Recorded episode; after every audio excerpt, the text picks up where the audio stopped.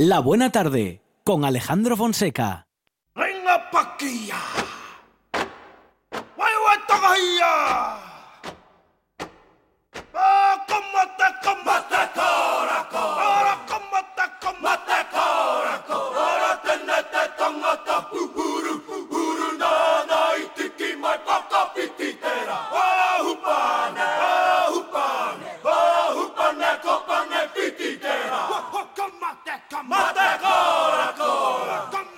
Qué fuerza, qué barbaridad, qué... Dan miedín. Sí, sí, qué, qué, bueno, qué pedazo de jugadores y qué historia la que nos va a contar Quique López. Quique, ¿qué tal? Buenas tardes.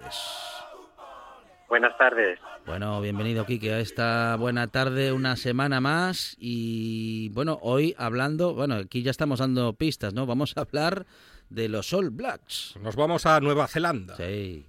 Nos vamos a Nueva Zelanda con un libro que nos llegó ayer a la librería y que anoche me lo traje para casa y la verdad es que lo empecé a leer y es un libro precioso, un libro de 400 páginas escrito por un periodista inglés, Peter Bills, que está especializado desde hace más de 40 años en rugby internacional y que se pasó cuatro años escribiéndolo, de los cuales los seis últimos meses vivió en, en Nueva Zelanda, donde se entrevistó con todos los jugadores, con todos los All Blacks que están vivos y con mucha gente directiva y bueno, con gente en general, con neozelandeses, para explicarse y explicar al mundo a través de este libro por qué eh, una nación con menos de 5 millones de habitantes domina el rugby con su con este equipo de, esa manera. Em, empiezan, empiezan sus partidos con, con la jaca, sí, sí, con esa danza tribal maorí. Sí, eh, hay varias. Eh, hay varias, cada tribu maorí tiene la tiene la suya, su propia jaca, y ellos la que suelen la que suelen poner al principio de, los partidos es esta, que es una jaca eh, que se llama la jaca Kamate, que cuenta que curiosamente cuenta la historia del poder de la sexualidad femenina. Y durante años ahora últimamente la, hay mucha controversia sobre si debe ponerse antes de cada partido porque les parece que ya se está comercializando demasiado y les parece que está perdiendo autenticidad. Claro. Y entonces desde hace un tiempo después de año y pico consiguieron eh, hacer una letra en la que se pusieron de acuerdo eh, todas las sensibilidades entre en la letra y en los movimientos y, y tienen una nueva una nueva jaca que la llaman Opango, que solo la ponen pues en, partidos muy especiales, en finales o, en partidos que tienen para ellos un significado especial.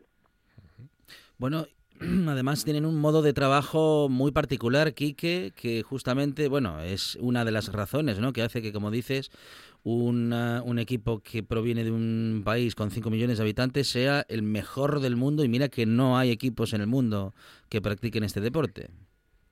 Eso es. Está muy bien el libro. El libro me gustó muchísimo, mucho más de lo que yo pensaba, ¿no? Pensé que iba a tener solo un componente deportivo, pero el libro trasciende mucho a eso y más que un libro deportivo es un libro sobre Nueva Zelanda, ¿no? Sobre cómo se formó ese país, te cuenta la historia del país al principio y cómo los valores en los que se formaron los, habitantes se fueron pasando de generación en generación hasta la actual y eso se, se transfundió al, al equipo de los All Blacks que representa quizá como, como nadie esos valores de, un pueblo neozelandés que es un, pueblo que tiene menos de dos siglos de, existencia. Eh, un pueblo que descubrió o sea las islas las descubrió eh, Abel Tasman, un explorador holandés en el, en el año 1640, llegó a sus costas, un navegante, un navegante y explorador excepcional que en esa zona lleva muchas cosas, se apellida Tasman y entonces eh, Tasmania, la península de Tasmania o la isla de Tasmania eh, se debe a, su apellido, el mar de Tasmania, el, el demonio de Tasmania, el célebre el bicho se debe a él y muchísimas otras cosas en Nueva Zelanda pero luego los europeos tardaron como otros dos siglos en llegar, ¿no? Se habían establecido primero unos navegantes polinesios, que son los maoríes, que, fueron los que tomaron posesión de esas tierras, se quedaron allí, cuando luego llegaron los europeos y en solo 100 años, en solo 120 años, la población de los maoríes descendió de 100.000 habitantes a 40.000 a causa de, las enfermedades que, que llevaron allí los europeos y bueno, te va contando, te cuenta toda esta historia que es apasionante, lo durísimo que fue para los colonos llegar, lo que tuvieron que trabajar, porque el clima es, es muy duro, y, cómo, eh, cómo reunieron una serie de valores que fueron eso, pues la, la lucha constante, el, el, trabajo, la fuerza de voluntad, la cohesión entre todos los, los grupos para, para, tirar para adelante y cómo todos esos valores están son los que los representan ahora a través de, de este equipo de los All Blacks y también que hay un capítulo dedicado a ellas de, de las chicas, las Black Ferns, que uh -huh. también son las son campeonas de, del mundo de rugby. Impresionante, en todas las categorías y en todas las disciplinas uh, que practican como, bueno, pues con este deporte, con el rugby, ellos y ellas son las mejores, los All Blacks, bueno, las All Blacks que tienen qué nombre, eh, Quique? Las Black Ferns. Las Black Ferns. Black Ferns se llaman, sí. Son... Bueno, pues... Ganaron eh... el Mundial de 2010, por ejemplo, uh -huh, el, uh -huh. que ganaron. -huh. Bueno, Quique, recordamos el título de esta publicación pues se titula así Los All Blacks, los secretos detrás del mejor equipo del mundo. El autor se llama Peter Bills, lo edita la editorial Corner, son 400 páginas, 18 euros con 90.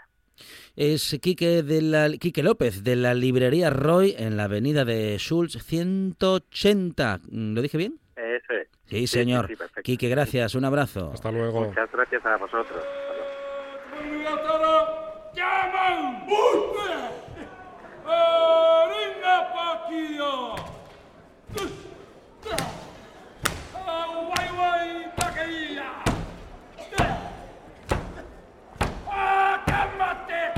luck,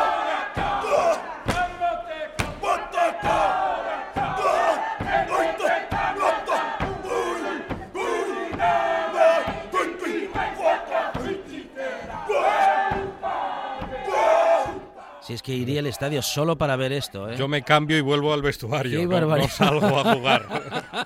Rafa Testón, ¿qué Hola, tal? Rafa. Buenas tardes. ¿Te los imaginas delante de ti eh, haciendo esto? Sí, sí.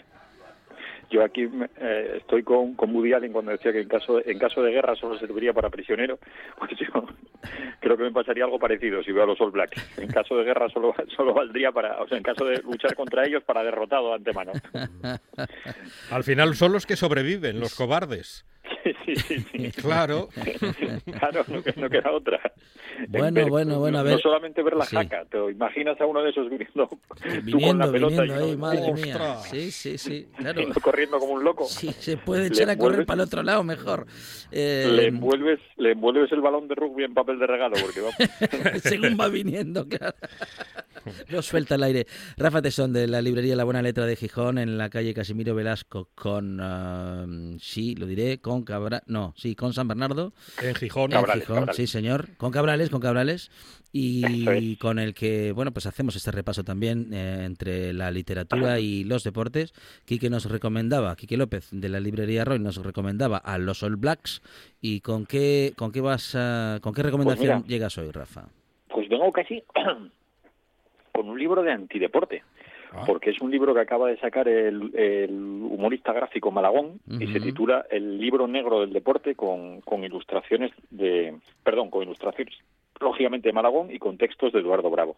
Malagón, bueno, es un es un humorista, humorista gráfico, ya trabaja en El País, en 20 minutos, ABC, y él tiene una mirada muy ácida y crítica hacia todo lo que ve, eh, se declara antideporte también, porque dice que el deporte, como el humor, es 5% sudor y el resto compromiso. Entonces, con este, con este libro lo que trata de hacer es, bueno, darle un poco de risa, de humor negro hacia, hacia el deporte él dice que, bueno, nos cuenta en el, en el prólogo, dice que, que desde los inicios de la humanidad el Homo sapiens siempre ha hecho deporte, dice ya en la prehistoria practicaba la, el lanzamiento de jabalina para cazar mamuts, uh -huh. los egipcios ejercitaban la lucha a modo de entrenamiento para la batalla y la natación cuando eran perseguidos por los cocodrilos en el Nilo, luego llegaron los griegos que crearon los Juegos Olímpicos, un negocio para algunos, política de Estado para otros y entretenimiento para los demás, y que este libro lo usa como una excusa para practicar el humor, que es el único ejercicio que realiza el autor y que, y que no hace nada de daño, dice. Entonces lo que hace es un repaso con, con a través de viñetas de diferentes momentos y diferentes deportes donde él va pues dándole una mirada muy muy ácida y muy crítica a, algún, algunos de esos deportes, pero siempre haciéndonos ver de otra manera. No sé, por ejemplo, imaginémonos el, el béisbol y la caricatura que hace el, del bateador, pues el bateador, su bate, sería como un cohete espacial y la pelota que viene es la, la pelota de, que viene con el signo de, de hacer amor y no la guerra. por, poner, por poner un ejemplo de alguno de los que hace. Ahí te va repasando todos los, todos los deportes crítico también, lógicamente, con, como no puede ser de otra manera, con el fútbol y el negocio que pueda puede desarrollarse a través de a través del fútbol y después, bueno, explicación con, con los textos que, que hay siempre de Eduardo Bravo que se compagina muy bien con las viñetas gráficas de Maragón. Es un libro, bueno, muy muy bueno muy recomendable y que te da te da también mucho que pensar. Bueno muy muy completo porque cuando nos adentramos en bueno en dibujantes en diseñadores que nos hacen pensar Rafa es tan interesante. Es que mientras lo decías eh, recordaba también el trabajo de Goyo Rodríguez que, que nos sigue sorprendiendo cada día ¿eh?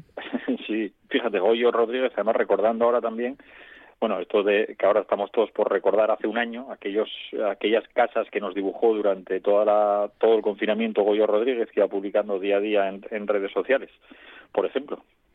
Sí, señor. Goyo hizo una, una labor una labor maravillosa, pero bueno, hay, de todo. Humorista, yo a mí me gusta mucho también Josu Mortiner en Nueva España, por ejemplo, las, las viñetas que hace, que me parecen maravillosas.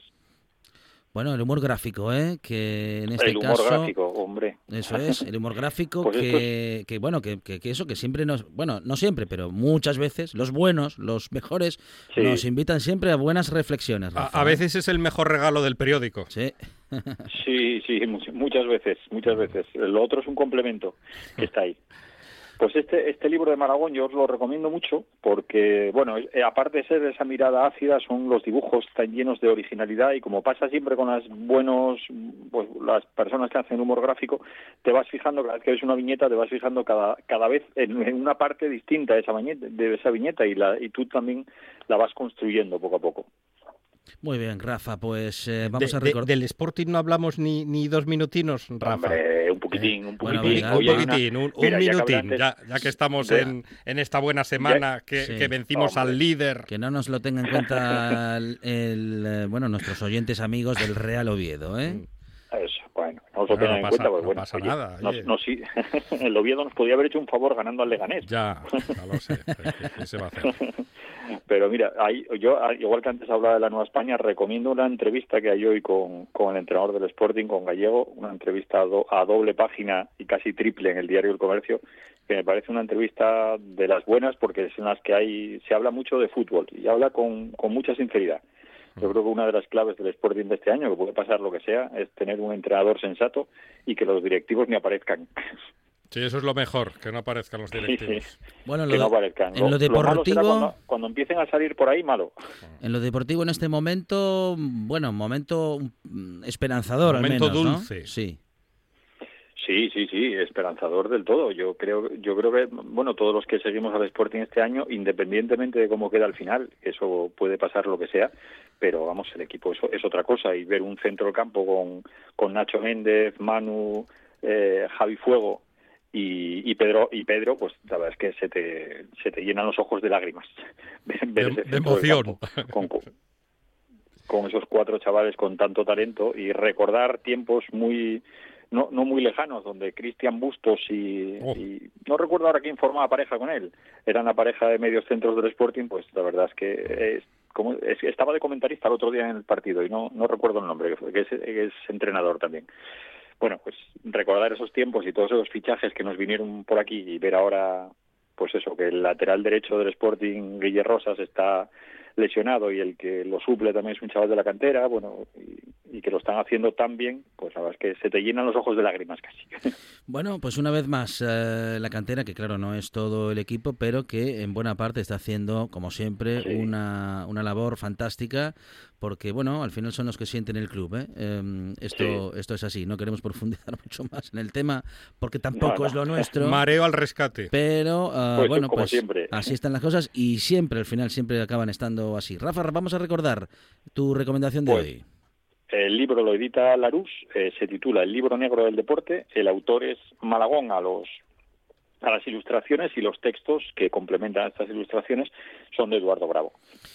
Rafa Testón de la librería La Buena Letra de Gijón en la calle Casimiro Velasco con Cabrales. Rafa, muchas gracias. Un abrazo. Un abrazo. Gracias. Y os recomiendo la portada, sobre todo a Monchi. Le va a gustar mucho la portada de este libro. Si podéis, que tenéis ocasión de verla, echad una ojeada. De acuerdo. Gracias. Un abrazo. Estás sintiendo, estás sintiendo RPA, la radio del Principado de Asturias. La Nuesa.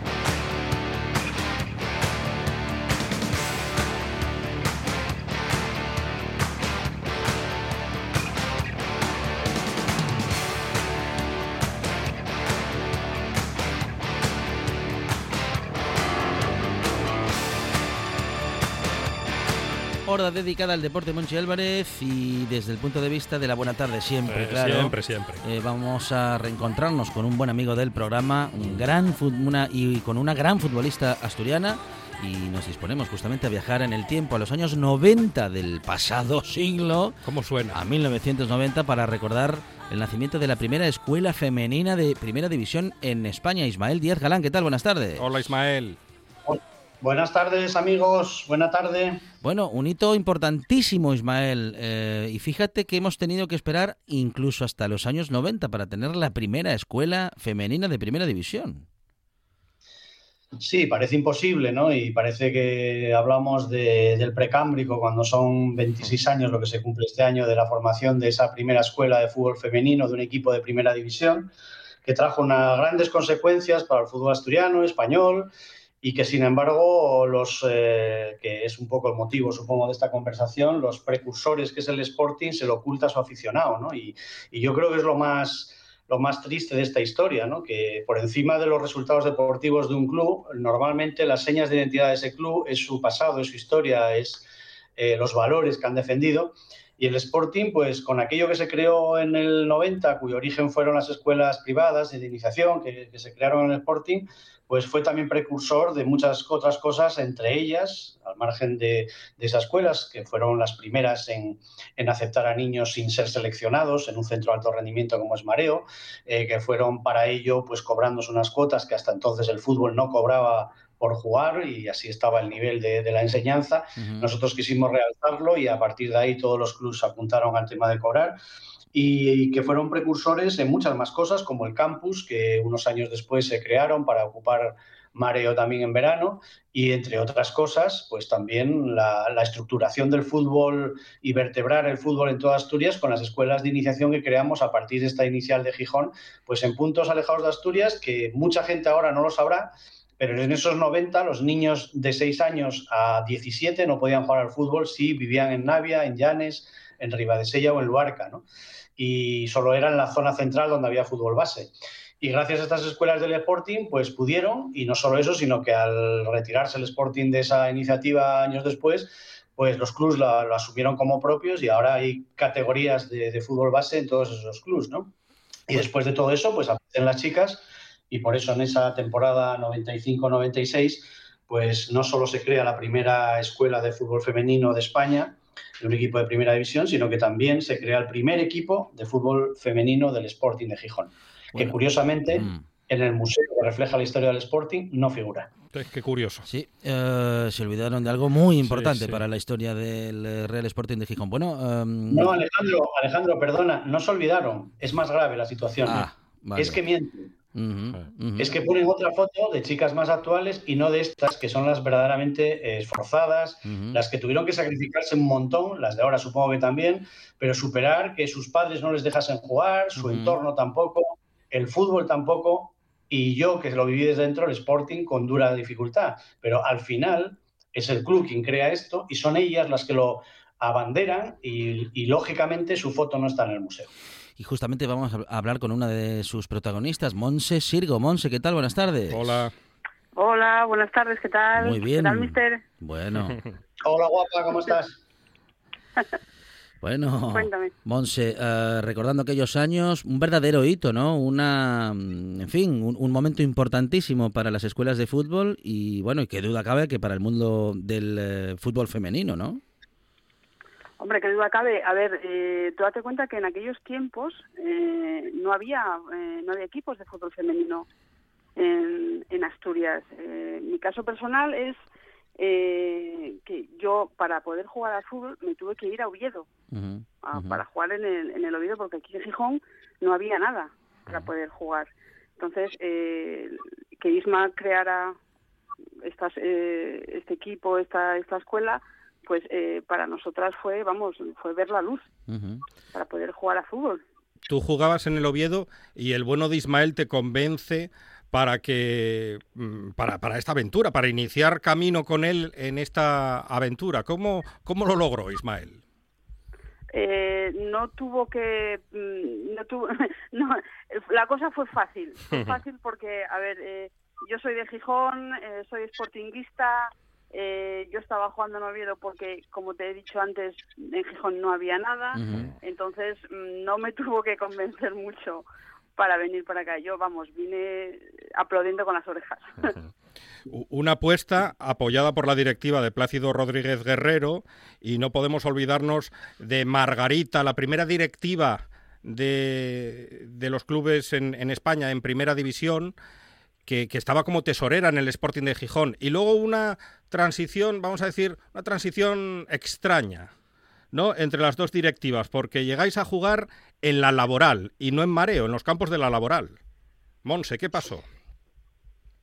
Eh, bueno, eso te lo casi te lo puede explicar. Me, mm, lo explica mejor Ismael, sí, seguramente. Que, estaba ahí metido. Yo sé que estábamos que jugábamos en mareo y que de golpe y porrazo nos mandaron para la universidad laboral. ¿Qué pasó, Ismael? A ver, recuerda. Bueno, a ver, lo, primero, lo primero es decir que Monse eh, se le haya convencido fácil o difícil, es una jugadora que era internacional, es decir, que jugaba en la selección española de fútbol. Y que obviamente el único equipo que había en Asturias potente era el Oviedo, jugaba allí y se viene a jugar a la mínima categoría que había recién nacida, que era la segunda división de fútbol femenino con el Sporting. Eso produjo un esfuerzo importante en, los egos, supongo, y ella lo supo admitir, pero luego encima fue clave en aquel ascenso que hicimos ese primer año que entrené el equipo porque no había otro entrenador que quisiera ensuciarse en su currículum con haber entrenado a chicas y me tocó entrenarlas y el orgullo de, ascender aquel año, ¿no? Pero gran mérito de todas ellas y especial de, de Mon, que venía pues de esas alturas máximas del fútbol y se bajó a, esos lodos, ¿no? Eh, ¿Por qué se va a la laboral? Bueno, si me alargué un poco en la explicación inicial es porque creo que la mala acogida del fútbol femenino de esta directiva actual vino dada porque el origen son las escuelas de iniciación del Sporting creadas por Plácido y, con esa directiva Margarita que has citado y que curiosamente tampoco está en un museo de un Sporting que es historia en el fútbol español por tener la primera directiva mujer hmm. en un equipo de primera división. Margarita Díaz Braña. Claro, y entonces a partir de, eso entiendo que cuando ellos marchan, pues dejen la estructura de las escuelas de iniciación, tanto la de Mareo como el resto de Asturias, eh, dejen lo del campus y todo esto funcionar porque era muy rentable y por eso era algo que nos empeñamos en hacer los, los que lo hacíamos desde el idealismo, que fuese rentable porque sabíamos si no la empresa no lo admitiría. Y a partir de ahí pues surge el fútbol femenino y curiosamente lo ocultan aquella directiva que estuvo en la presentación y que vio que venía el presidente del Principado de Asturias, que venía el presidente de la Federación Asturiana de Fútbol, que venía la presidenta de la Federación de Fútbol Femenino de España y que venía el seleccionador nacional y estuvo el señor Fernández en esa presentación. Y curiosamente en el museo no aparece ese día que fue tan histórico como lo que os digo, pero cuando pocos meses después se crea el Sporting de fútbol femenino, eh, obviamente la repercusión fue a nivel nacional. Hemos salido, te diría, hasta en revistas del corazón la foto de la presentación en el Molinón de esas chicas. En el Molinón. Esa foto no está en el museo. ¿Y por qué se va al CEI? Porque yo creo que este rechazo, yo creo que ideológico, de la directiva que estaba y que sigue desde estas décadas últimas al mando del club, pues no veía estas cosas por venir de, la anterior directiva.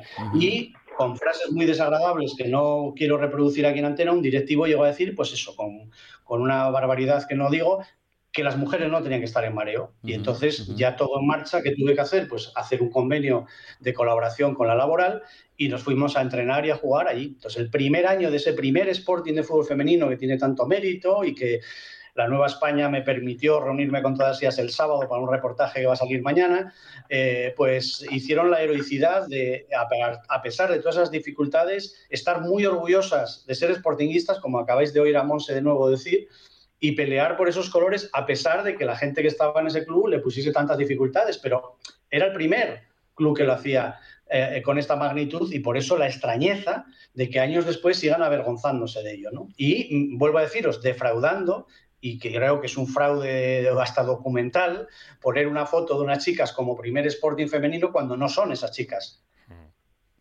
Monse, bueno, qué pena, ¿no? Es que esta, esta parte de la historia mal o poco contada, mm, eh, bueno, nos haga, digamos que olvidar lo importante, ¿no? Que habéis sido unas luchadoras, que habéis sido unas pioneras y que gracias también al esfuerzo de Ismael y de todas vosotras pudisteis seguir practicando, bueno, pudisteis seguir desarrollando vuestra actividad deportiva y, bueno, aunque algunos lo nieguen, haber hecho historia. Sí, la verdad es que eh, es una pena y la verdad es que yo no lo, es incomprensible, yo no lo entiendo por qué esa falta de memoria del Sporting, que al contrario, en estos tiempos que eh, está en auge el, fútbol femenino, deberían de sentirse orgullosos de, haber sido ellos pioneros. Sí, sí, sí. Mm, pero no lo, no lo son y yo es una cosa que no acabo de entender el por qué. Yo al museo, mira, yo al museo no he ido, pero sí que han ido compañeras eh, de, este equipo del principio y me han dicho que sí, que es verdad, que, que no, no aparecemos en, por ningún lado. Y es una cosa que la verdad no entiendo y no comprendo. Bueno, en todo caso, Monse... sí, sí, adelante, Ismael. lo grave que, debiera de contaros Lomón es lo que pasa al segundo año. O sea, el primer año subimos a primera, mm. eh, sigue con el equipo un buen amigo, eh, Raúl Montes, y juega en primera ese año, pero al año siguiente, Monte lo contará, el Sporting les quita el nombre. Dejan de llamarse Sporting de Gijón.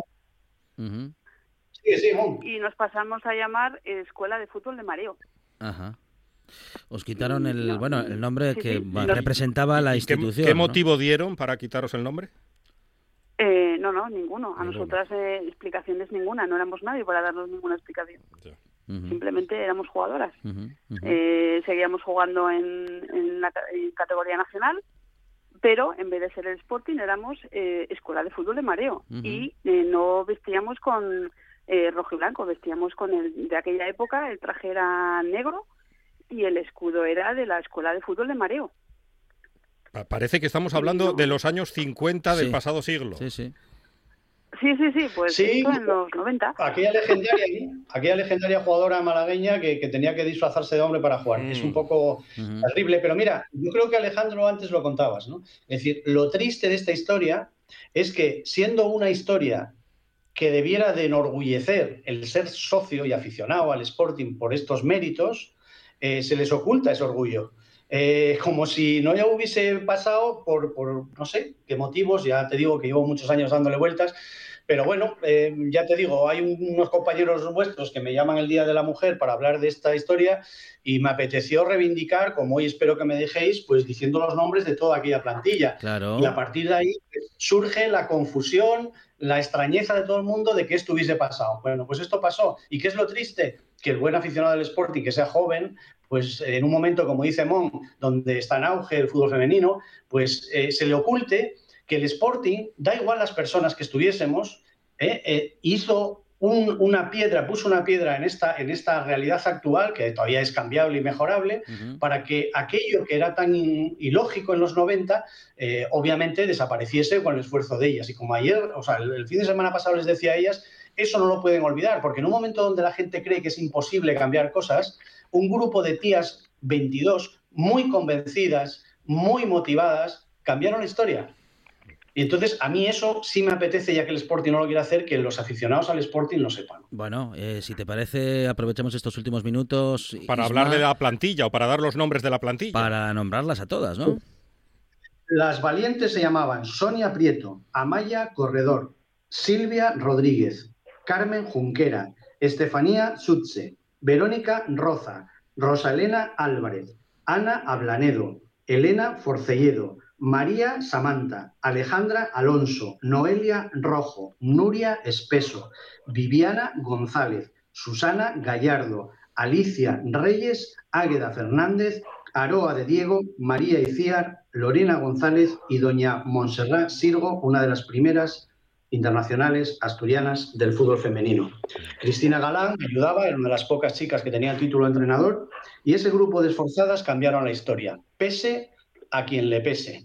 Mi petición, por último, ya que estamos finalizando, decir al Sporting de Gijón, primero a sus aficionados, que reclamen la dignidad de este grupo de chicas haciendo que pasen a estar en la web y en el Museo del Sporting, porque los clubs se compran, los sentimientos y su historia jamás. Eso no tiene precio, señores y señoras, no, tiene precio, no hay valor que pague eso. Y entonces, si el problema es quien sale en la foto, en esa foto de presentación tan digna, en que nos costó llevarla al molinón y con autoridades y banderas, si el problema es que figura Ismael Díaz, hay técnicas de fotomontaje que pueden suprimir mi cara. Por favor, déjenla del brujo, la de Kini, que nos acompañó, y déjenla de Herminio Menéndez, que era el director general. Y por supuesto, que aparezcan esas chicas, porque todo mi esfuerzo por ellas en, aquellos tiempos se está volviendo a triplicar en este momento por defender su dignidad. Porque si se hizo esa escuela y ese equipo, es por la empatía que uno sentía por la injusticia que estas chicas vivieron.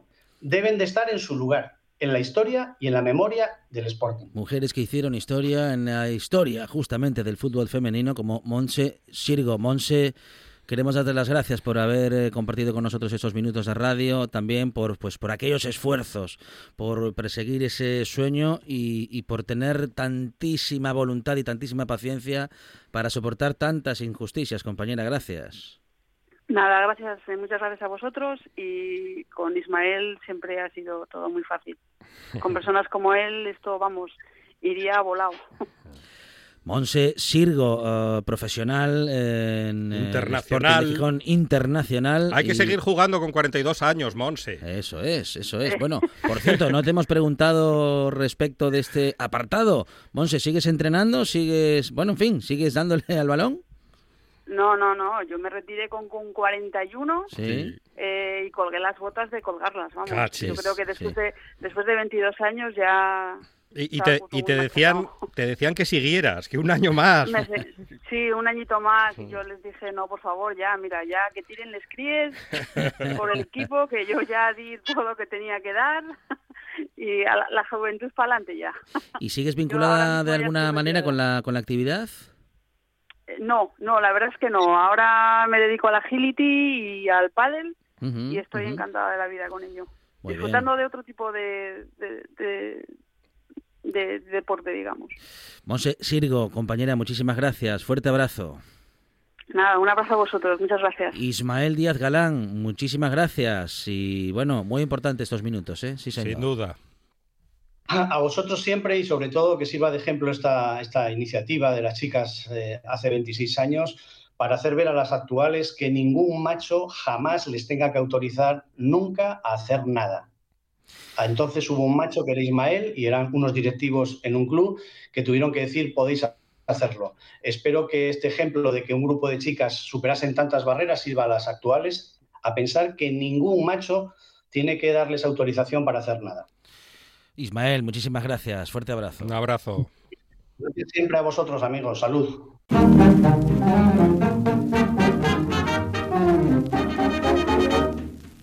Tarde de fútbol, cuánta expectación. Va a empezar pronto el partido que será de emoción. Ya ha sonado el pito, ruge la afición. Ahí va el delantero centro cogiendo el balón. Con mira despierta, corre, corre, corre, corre, corre, corre, corre, corre bajo el sol. Delante de la puerta, tira, tira, tira, tira, tira. Ya hemos colocado el primer gol. Todos aplaudimos, roncos de pasión. ¿Quién mejorará la posición? ¿Quién ganará la división? ¿Quién gana el campeón?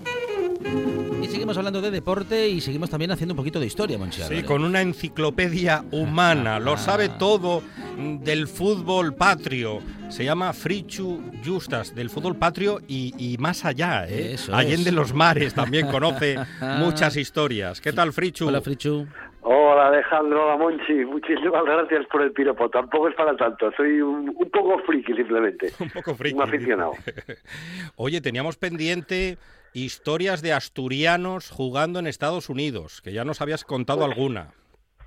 Pues sí, mira, es que realmente hay, hay unas cuantas. Hay eh, algunas jugando en Estados Unidos y alguna otra de algún famosísimo jugador asturiano que le estafaron prometiéndole llevarle a Estados Unidos.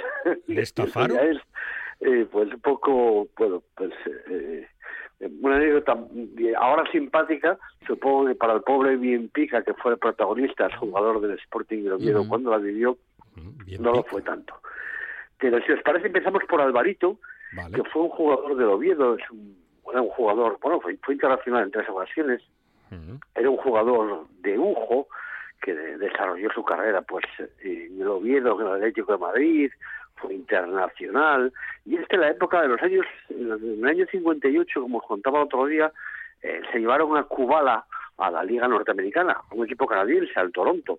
Eh, hay, hay una tradición, claro, la, la liga profesional, las ligas profesionales siempre norteamericanas siempre se hicieron mezclando ambos países porque quizás no daba para mucho la canadiense y siempre procuró asociarse el profesional a, a Estados Unidos. ¿no? Y a raíz de la marcha de Kubala, pues eh, bueno, el mundo de los representantes eh, eh, futbolísticos no existía, no había apenas. Y hubo un señor que era por aquellos entonces delegado del Atlético de Madrid, que se apellidaba Paricio, que vio la pues la oportunidad de colocar en, en Estados Unidos a una serie de futbolistas de aquí. Tenía contactos porque él había jugado en el Atlético de Madrid y en Portugal en el Boavista y conocía a un hombre eh, del Boavista, un millonario que estaba establecido en Canadá y por medio de él se llevó a un montón de jugadores para allá, entre ellos Carmelo Cedrún, aquel portero de Bilbao, padre del, del otro portero también muy muy famoso de la Liga Andoni. Española Mm. de hace tantos años, ¿la acordáis? No? De- Sí, sí, Andoni, Cedrún. Exactamente, pues el padre se lo llevó para allá, por ejemplo, y bueno, se llevó también a este asturiano Alvarito, que estuvo jugando en, Canadá, en Vancouver, dos años, no tuvo ningún problema, eh, fue una- además un hombre eh, pues importante porque lo jugó absolutamente todo, era decir, como el internacional, y bueno, se fue allí un poco como como retirada, ¿no? Como como sucede hoy en día prácticamente, ¿no? Que se van en los últimos años. Kubala, de hecho, fue la última temporada la que jugó allí en el Toronto y, la mayoría de ellos se fueron para allá, pues pues a colgar las botas en una liga en que se ganaba un buen dinero, se pagaba en, en dólares, que era había mucha mucha diferencia tanto con el dólar canadiense como con el norteamericano con respecto a la peseta y se iban encantados. Pero apareció un señor un día por por Madrid que era se apellidaba Vargas, era Fernando Vargas, que decía ser el representante de boxeadores. Y este Ajá. hombre, Mm. que, que no era tampoco raro, ¿eh? los primeros representantes de futbolistas fueron representantes de, de- de boxeadores. A muchos jugadores eh, sudamericanos los trajeron eh, pues representantes de, o de artistas o de, o de Oh. gente del mundo del boxeo. Bueno, pues este hombre contactó con, con varios jugadores españoles, Puskas, bueno, en este caso es húngaro, pero bueno, tenía nacionalidad española, Ujú. un jugador del Real Madrid que pasó muy desapercibido porque jugó más bien poco, que se llamaba García Ramos, y Bien Pica. Eh, bien Pica les, bueno, les prometió que él les iba a colocar en el Toronto, el equipo donde había estado Kubala, eh, tuvo, tuvieron varias entrevistas, en el año 65, acá había acabado contrato con el con el Sporting de Gijón, había estado en el Sporting, lo vio dos años, lo había vuelto al Sporting, había acabado contrato y bueno, para una oportunidad de oro. Eh, lo mismo, había acabado contrato con el Real Madrid y García Ramos aún era relativamente joven, pero la eh, había acabado también con el Madrid, que había jugado muy poco y la oferta era tentadora. También cogió a un par de chicos portugueses que uno de los de, los belenenses y otro del Benfica, que estaban en, idénticas condiciones, ¿no? que habían acabado contrato y que y se los llevaba para jugar al, al Toronto, ni más ni menos, además bueno, con un, contrato impresionante y proponiéndoles eh, pues eh, vivir ahí como auténticos marajás, pero claro, se precisaba un dinero para lo que es la pura tramitación de gastos mínimos, que era nada, que cada jugador les adelantara 10.000 metas, pues lo normal, para él hacer papeleo, no tener que pagarlo todo su bolsillo, y claro, efectivamente cada futbolista le adelantó un dinero para ir alquilándoles la casa. uy, uy, uy, ¿cómo, ¿cómo, suena eso del adelanto del dinero?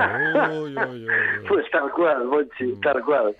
Suena como te cuento. Bueno, total, eh, con ese dinero además se pagaba, pagaba el billete de barajas a los tres españoles que salían de Madrid a, a Toronto, vía México, era mexicano el Fernando Vargas este. Era representante, yo os digo, de boxeo, que además luego acabó en la cárcel. Hombre, con, estas, con estas pistas os podéis imaginar, ¿no? Bueno, pues... acabó en la cárcel por, por hacer... Eh, por, bueno, trapichear con combates amañados y apuestas y tal. Ah, vaya, ah, bueno, un, un gran prójimo. Lo mejor de cada casa, claro. boxeo, fútbol, hay que adelantar dinero, bien pica, ahí no estuvo fino, ¿eh? No estuvo fino el pobre bien pica, se marchó a Madrid, adelantó el, adelantaron un poco de dinero, no era mucho, es cierto, porque, claro, la estafa de estos días, si pide mucho dinero, pues evidentemente eh, la cosa suena rara. El, truco está en pedir muy poco, les arrancó tres o cuatro comidas, tres o cuatro cenas, porque curiosamente la cartera o el hotel, maldición, maldición, qué mala suerte, despista haber dejado la cartera, y nada, les dio los billetes, es cierto, los billetes los, sacó, y el día que tenían que marchar estaban esperando en barajas los tres jugadores, Puscas, García Ramos y Pues, pues, pues que el tal Baragas... Que no aparece. No, no apareció. no apareció. El vuelo salía y el tal Vargas le había dado dinero para que les fuera buscando la casa en Toronto, porque el, casero que ya las tenía, les había enseñado fotografías de la vivienda, lo tenía cogido. No fue la mala suerte del tráfico, seguramente. Y, y nada, nunca apareció. Y bien, por no subirse al, al vuelo. Puscas no se subió al vuelo, pero García Ramos sí cogió el avión. Cogió el avión, se fue hasta México y de México se pagó porque confió en pensó que habría habido algún tipo de problema, algún accidente, algo extrañísimo. Claro, no había móviles en esa época, no había la forma de contactar que tenemos hoy en día. Y el pobre García Ramos se presentó en Toronto con el contrato firmado eh, por, el, por el tal Vargas y mm. pues en Toronto no conocían en, Toronto, En Toronto no sabían nada, ¿no? ¿Usted quién es? ¿Quién es este tal Vargas? Este contrato no nos consta. Así es. Esa es la historia también de un futbolista, bueno, futbolista de Asturias un poco eh, que salieron que salieron mal, ¿no? Pero hubo más que salieron bien, algunos otros que salieron bien. Estoy pensando ahora en, un hombre también de, de Oviedo, que era Federico Blanco, que este hombre se fue a trabajar a, a Tampa, a, a, Florida, a Estados Unidos, y empezó a jugar al fútbol ahí en una fábrica. Y, y bueno, había en, en, los años 20 y 30, perdón, en los años 20 y 30, el fútbol en Cuba era un, había una liga semiprofesional, pero los profesionales cobraban bastante más que en España pero mucho más. De hecho, se marcharon bastantes futbolistas para allá, eh, eh, jugadores del Oviedo y del Sporting. Optaron por la aventura cubana eh, para ir ahí a jugar, jugando dos o tres años. Había un equipo además bastante potente que era la Juventud Asturiana, que había nacido en el centro asturiano. Y a este Federico Blanco, que se había nombrado ahí a trabajar de obrero, se lo se lo, lo, fichó, lo ficharon viéndolo jugar en un partido en, entre emigrantes, una pachanga la que puede jugar cualquiera sin ningún equipo. Los ficheros se llevaron para la juventud asturiana, se convirtió en máximo goleador de la liga cubana, se nacionalizó, jugó con la selección cubana y su nieto fue también internacional con la selección cubana hasta, hace, bueno, eh, pocos años, hablo del 2012, 2013, era de la selección cubana internacional. Un asturiano que rebotado acabó en acabó también en América y en los mares y bueno, son, son historias muy, muy, muy curiosas. Hay, hay muchas historias por ahí. La de Mundo, también un jugador del Sporting, del Oviedo y del Barcelona, que se, el hombre, el, el antifranquista, había estado, se marchó para Francia, eh, luego se marchó para Uruguay, en Uruguay le sorprendió el golpe de Estado, ya fundó un equipo en Uruguay, y se marchó para Canadá, Ah, y pero acabó ese, fundando ese merece un, un Oviedo y un Sporting en Canadá. ese merece un capítulo aparte. Un ¿eh? capítulo aparte. Sí, sí, ese Sí, fue sí. tremendo el pobre hombre. Bueno, Un- pues su, su hijo además fue un grandísimo, un- y a nivel internacional, escultor canadiense. El No lo cuentes todo ahora, No lo cuentes todo, no lo lo cuentes cuentes todo. todo porque Nada. reservamos la historia de mundo. Eso es. Eh, porque, eh, bueno, pues hoy hemos tenido con Frichu Justas eh, Asturianos por el Mundo, eh, versión deportiva, Futbolera. versión eh, futbolera, efectivamente, con el gran Frichu Justas. Frichu, muchísimas gracias. Un abrazo. Oye, muchas gracias a vosotros. Un placer soltaros aquí mi pequeña chapa. si me Chapa cuerda, nada. Me dejo, me dejo ir. Fuerte abrazo. Hasta luego. Un abrazo, un abrazo grande. Una de vinilos al ajillo, dos de micros al cabrales, tres de cables afogados. Oído Cocina. Carlos Novoa se cuela en las mejores cocinas del país Astur. De lunes a viernes, a las 11 de la noche, Oído Cocina con Carlos Novoa.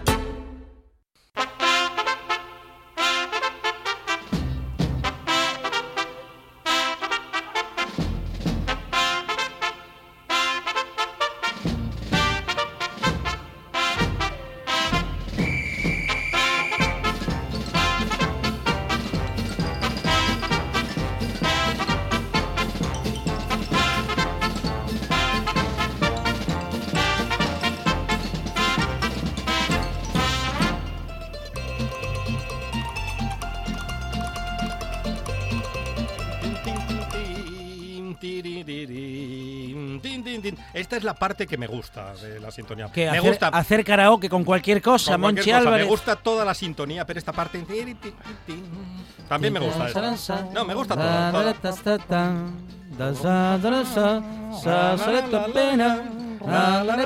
Y así podemos estar cinco minutos. Hoy, a partir de las 11 de la noche, en redifusión a las 6 de la mañana, tenemos en RPA una nueva edición de. Oído Cocina.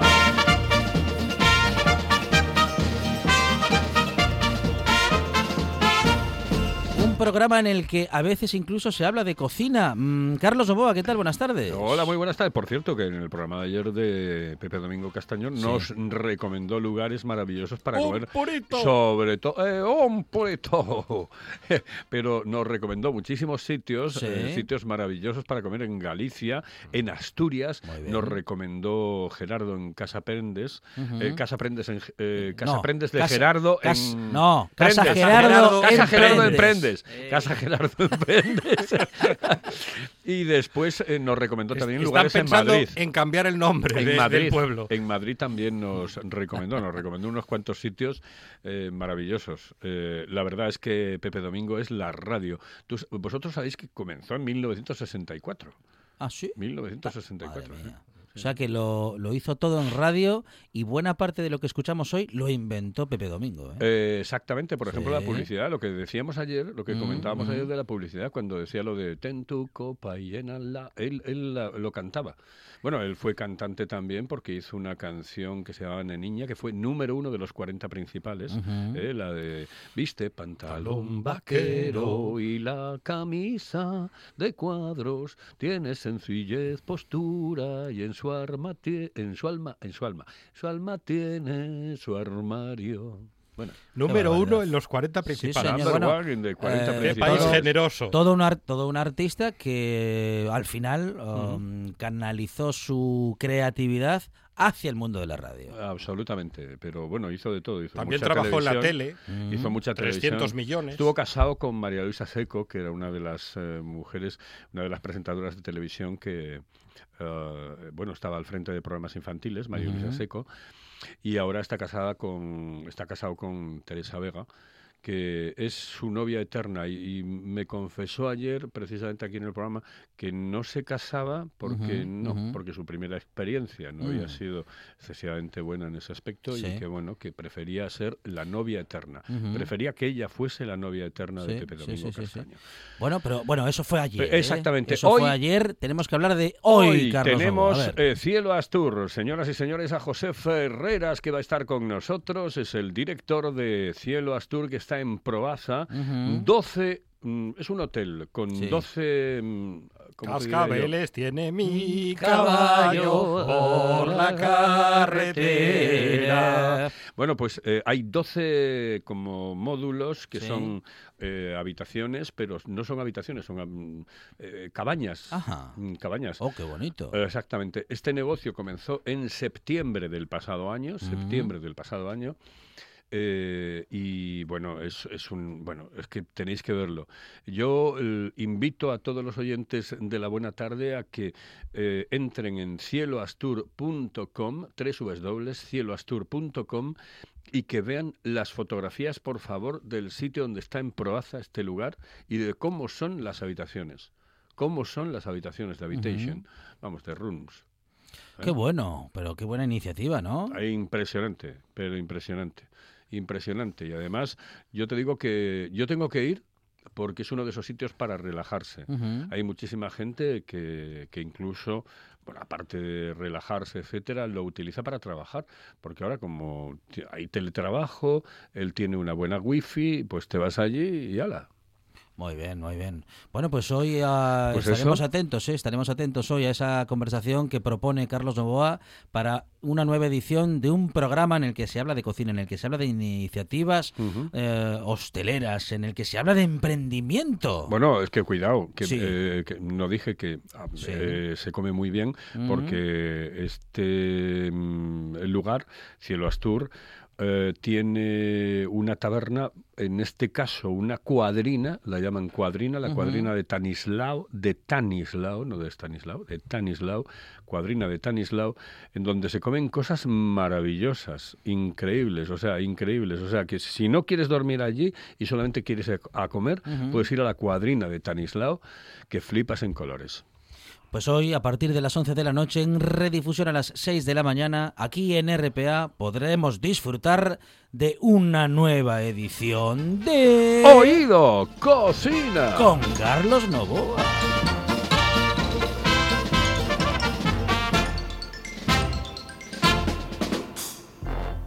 Good night. Good night. Bueno, y hasta aquí nuestro programa de hoy. Hemos hecho todo lo posible para que, bueno, pues para que todos podamos pasar una muy buena tarde. Eso sí, llegamos hasta aquí.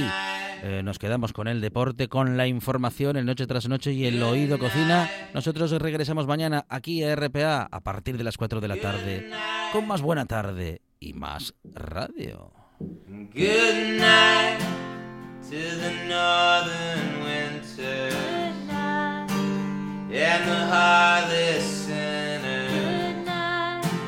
I haven't seen you now for a while.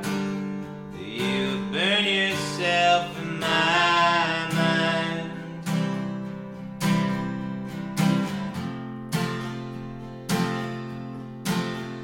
Good night to the workers on compress